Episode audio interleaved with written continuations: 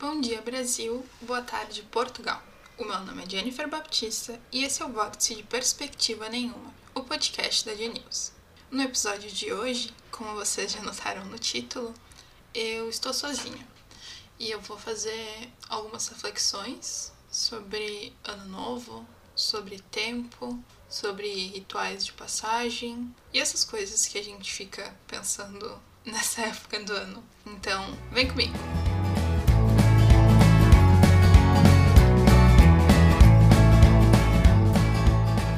Deu pra notar, eu tô um pouquinho gripada. Eu tô aqui com meu chazinho de camomila com gengibre.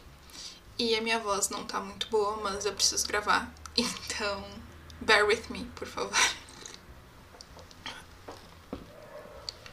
2020 foi um ano estranho, complicado e cheio de incertezas.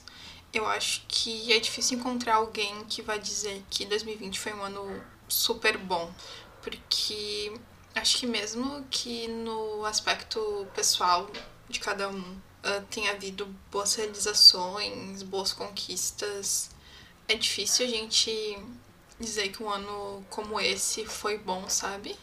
Acho que não tem como olhar só pro teu próprio umbigo em face a tudo que aconteceu no mundo. E apesar de todas as incertezas que eu tive em 2020, uma coisa que eu achei que era certa para todo mundo é que o tempo parou de fazer sentido, né? Muita gente ficou em casa por muito tempo, seja porque foi demitido, seja porque não tinha emprego, seja porque o empregador liberou para ficar em casa. E teve gente que teve que continuar trabalhando igual, porque tem que pagar as contas no final do mês, né? Mas o tempo foi uma grande questão, assim, pelo menos na minha bolha. Porque a gente não sabia que dia é hoje, que horas são. E para mim o tempo já não tava fazendo sentido há algum tempo porque eu tava desempregada. E aí eu comecei a trabalhar, e daí eu parei de trabalhar por causa da pandemia e ficava em casa olhando pro teto, de vez em quando trabalhando com alguns freelas, mas não tinha uma rotina, sabe? E eu acho que isso pegou para muita gente, assim, de, de o tempo não fazer sentido. Assim, era um grande episódio de Dark ou o final da terceira temporada de Twin Peaks. Uh, e é engraçado porque no fim do dia o tempo não faz muito sentido, né? O tempo ele é uma construção humana, uma interferência humana na natureza pra gente conseguir dar sentido à nossa vida de alguma forma, né? Que a gente decidiu que 60 segundos são um minuto e que 24 horas são um dia, mas sabe, foi a gente que inventou isso, assim, não, não acho que os animais não vivem nesse sistema de medida. Tem uma série que eu gosto muito, que é uma das minhas séries favoritas, que se chama Doctor Who. E é uma série sobre viagem no tempo, e ela, por isso, lida bastante com essa temática. E tem um episódio bem famoso que se chama Blink, onde o doutor, que é nosso protagonista, ou doutora, depende do tempo que tu está assistindo, na época era interpretado pelo David Tennant, e ele. Acontece uma coisa, ele tenta definir o tempo para essa nova personagem que surge. E, em resumo, ele diz que o tempo é uma big ball of wibbly wobbly timey-wimey stuff. Que na brilhante tradução da dublagem brasileira ficou como um barato muito doido de espaço-tempo coisado. As pessoas presumem que o tempo é uma rígida progressão de causa para efeito, mas na verdade, de um ponto de vista não linear, não relativo, ele é mais como uma grande bola de um barato muito doido de espaço-tempo. Coisado. E eu entrei nessa paranoia de tempo agora, nesse final de 2020, início de 2021, porque meu amigo pessoal Raí, uh, ele fez um tweet que me deixou reflexiva. O tweet foi assim: Que cor de calcinha tem que usar para acabar o conceito de tempo nessa virada de ano? E eu, ingênua, respondi que a pandemia já tinha acabado o conceito de tempo, né? Que para mim e para muita gente na minha bolha, o tempo já era um, uma coisa abstrata, né? mas ele sabiamente respondeu que infelizmente não, pois estou vendo as pessoas fazendo balanço de fim de ano. E daí eu pensei, pois é, né? Olha só, eu mesma estou fazendo balanço de fim de ano, que é uma coisa que eu faço todo ano. E é complicado fazer um balanço de ano em 2020, que foi um ano que o tempo parou de existir, de certa forma, e também porque como diabos a gente faz um balanço de um ano onde o mundo inteiro foi abalado por uma pandemia. Então, as nossas métricas de sucesso e fracasso, elas não se aplicam muito bem em uma pandemia global. Em um ano que a maioria das coisas não deu certo para a maioria das pessoas, né? Onde tem um monte de gente morrendo, onde tem um monte de gente tendo que lidar com a morte dos seus parentes, tendo que lidar com sair para trabalhar mesmo com um caos no mundo porque precisa, com um monte de gente sendo irresponsável e fazendo festa em meio a uma pandemia. E como vocês já notaram, isso me deixou reflexiva, isso me deixou pensando que faz tal sentido, né? Esse apontamento do Rai. E parei um momento. Até tentei fazer um roteiro para esse episódio, mas, sabe? eu não sei o que, que ainda faz sentido em dias como esses.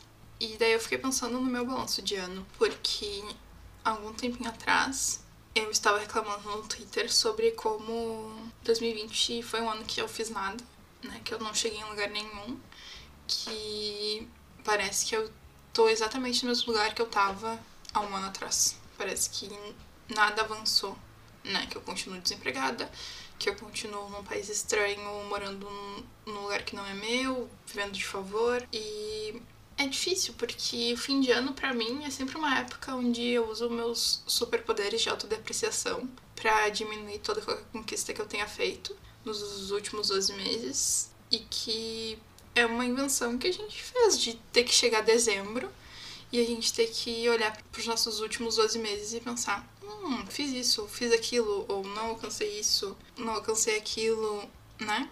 Mais uma das nossas grandes invenções. Para se sentir bem ou mal, depende do ponto de vista.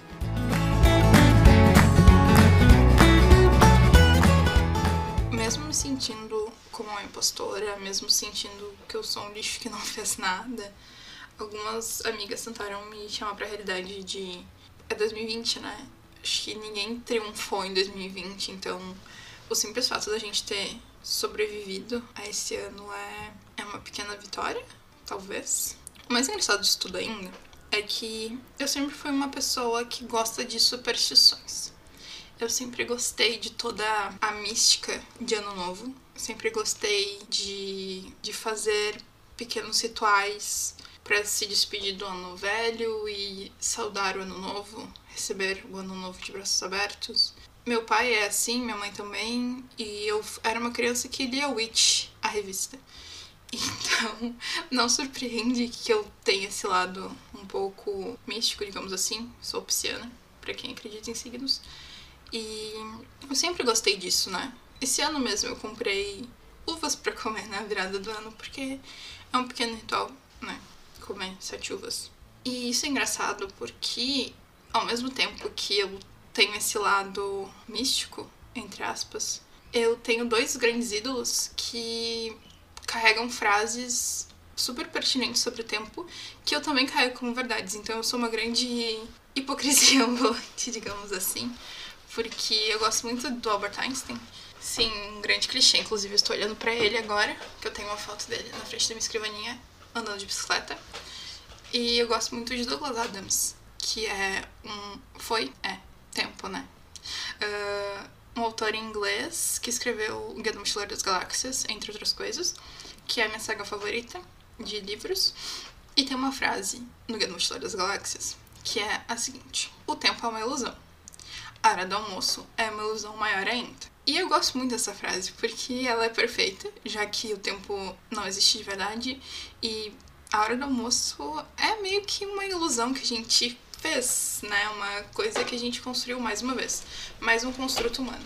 Porque e essa questão da hora do almoço é uma coisa que quando eu vim para Portugal, casou ainda mais, porque aqui em Portugal o almoço é a uma da tarde, não meio-dia como no Brasil. Então, tipo, eu cheguei, pisei na Europa e já levei um choque que casa completamente com essa frase que eu gosto muito, né? Que só corrobora com essa questão de que tempo, o que é tempo. E ao mesmo tempo. Tempo. De novo. Enquanto isso, eu meio que vivo no horário, no fuso horário do Brasil, porque frilas e amigos e sono desregulado. Então, mais uma vez, escolhendo um tempo para viver.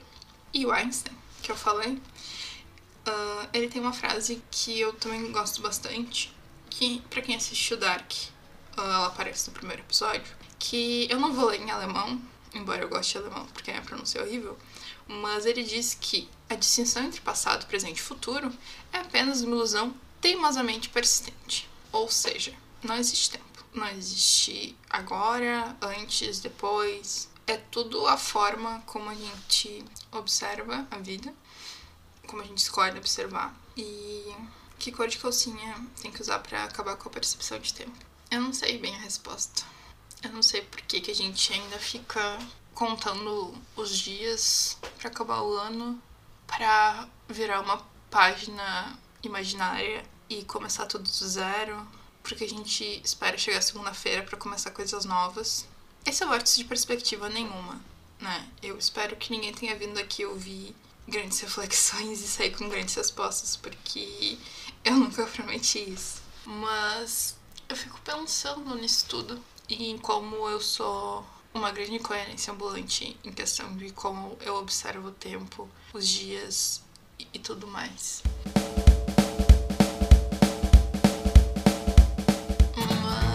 Algumas coisas que eu pensei sobre isso. Por que a gente fica. Acho que não precisa ser um grande estudioso da população humana para tentar. para entender por que a gente fica criando esses rituais, né?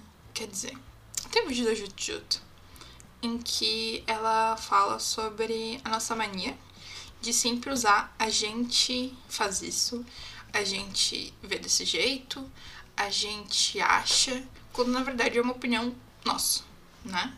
O certo deveria ser eu acho, eu faço de tal jeito, né? Não generalizar. Esse generalizar, de certa forma, é se eximir da culpa um pouco, sabe? Então eu vou tentar não usar a gente. Mas eu, olhando pra minha vida, eu acho que eu gosto desses pequenos rituais de passagem, porque por mais pessimista e autodepreciativa que eu seja, sempre tem um pinguinho de esperança de que esse ano novo imaginário seja melhor de alguma forma, né? Que ao cruzar essa barreira imaginária do 31 de dezembro para o 1 de janeiro, um ciclo novo se inicie, né?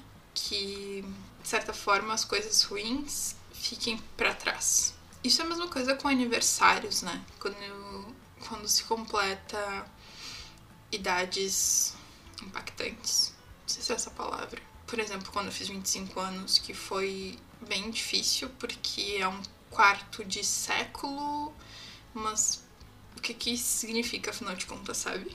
Mas foi uma boa dose para crises de ansiedade e identidade. Então, 2020 foi um ano tão ruim, pessoalmente, e pro mundo também, que mais do que nunca eu busco por alguma forma de virada nesse 31 de dezembro para que as coisas sejam de alguma forma melhores, por mais que nada disso exista de verdade. Então, por isso que eu comprei uvas para fazer um pequeno ritual supersticioso de virada de ano, por mais que o resto do ano novo seja apenas uma oportunidade de fazer muitas comidas que eu gosto em grande quantidade e de gastar um pouquinho mais para fazer uma sobremesa que eu não faço todo dia, que é um cheesecake vegano.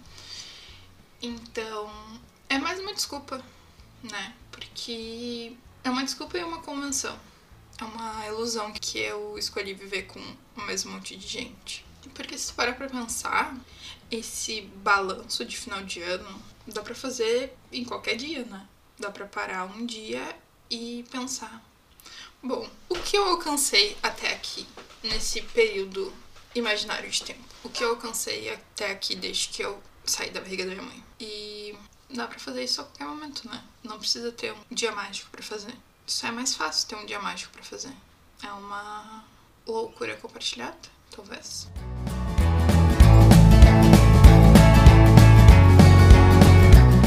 Ainda assim, pode ser bom fazer um balanço de final de ano, no sentido de que quando tudo parece aterrorizante e um fracasso, talvez parar um segundo e colocar as coisas na ponta do lápis torne mais real as pequenas conquistas que cada um tem, teve.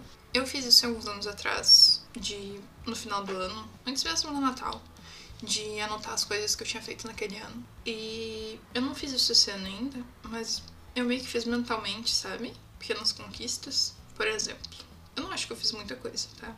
Eu continuo mexendo numa grande fracassada e, né, que usa a internet como uma válvula de escape pra se autodepreciar, até em áudio. Mas eu fiz um podcast com a ajuda de algumas pessoas, com a ajuda do Felipe, com a ajuda do Euler que edita, com a ajuda de amigos que gostam e apoiam. E eu fiz um podcast. Então, de um ano aterrorizante, deu pra tirar alguma coisinha, né? Eu virei vegana e. não sei. Eu não vou ficar listando aqui pra vocês, porque vocês devem ter coisa melhor pra ouvir. Mas talvez seja uma boa ferramenta para ti, por mais que tu não acredite nesses rituais finais de ano, uma boa parcela do mundo ainda acredita. E isso pode ser uma pressão na cabeça. Pelo menos para mim é.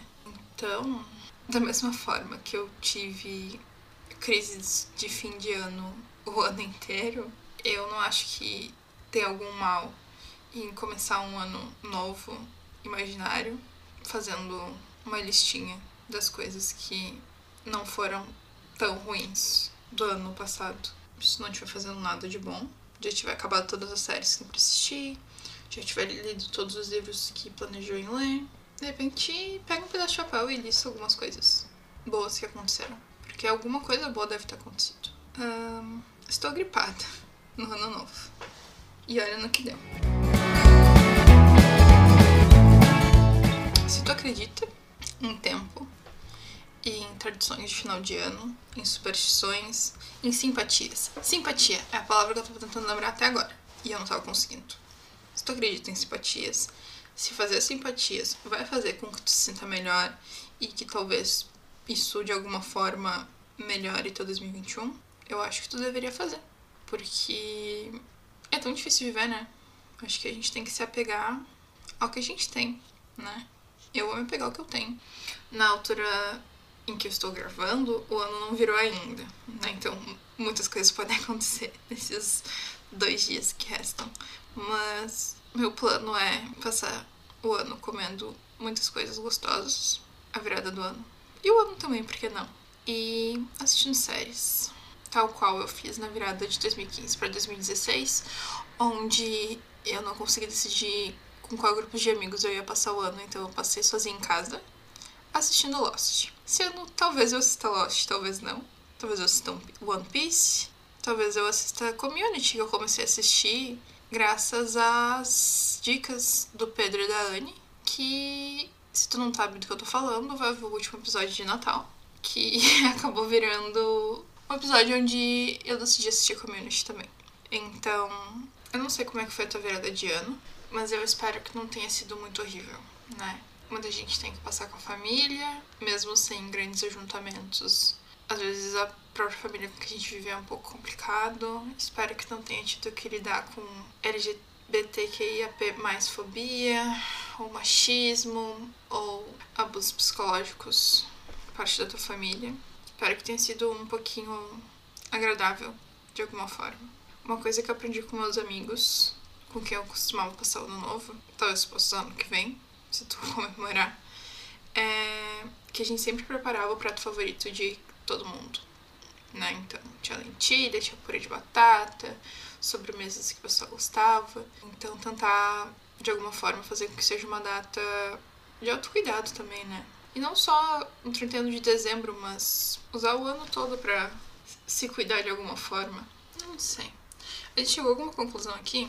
Porque eu acho que não. Mais uma vez, eu não prometi grandes conclusões. Eu precisava fazer um episódio. Esse tópico me deixa pensando.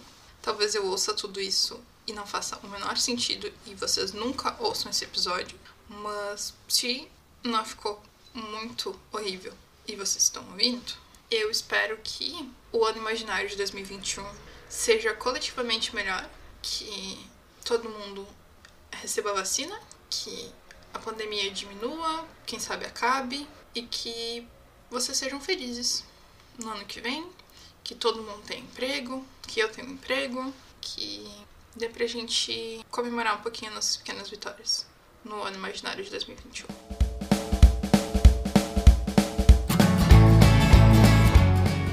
E antes da gente se despedir de vez, quer dizer, se despedir desse episódio, eu quero instaurar que todo episódio esse ano tenha no finalzinho um momento de indicações, que eu não tenho um nome ainda pro quadro, talvez seja hashtag dicas, mas eu quero trazer sempre uma dica de podcast novo para vocês ouvirem. E a minha dica de hoje é o podcast Cineógeno, que é um podcast de cinema feito por cinco pessoas, entre elas meu amigo Carlos Castelã. E é um podcast super irreverente, onde eles sempre trazem listas bem legais de filmes, filmes que tu nem lembrava que tu tinha assistido na infância, filmes de gosto duvidoso, clássicos do cinema. E é bem divertido. O podcast começou agora em 2020, ele já tem 10 episódios publicados. E inclusive tem um especial de 20 anos de Alto da Compadecida. Então vá até o teu player mais próximo e busque pelo Cineógeno. Eu vou deixar aqui na descrição o link também. Escute e depois me diz o que achou.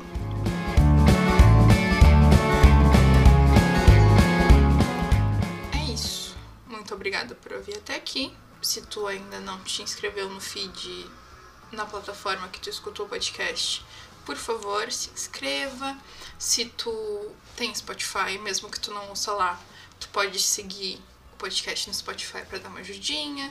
Se tu tem iPhone ou se tu ouve no, na Apple Podcasts, tu pode avaliar o podcast, dar umas estrelinhas, deixar um comentáriozinho para ajudar também. Então é isso.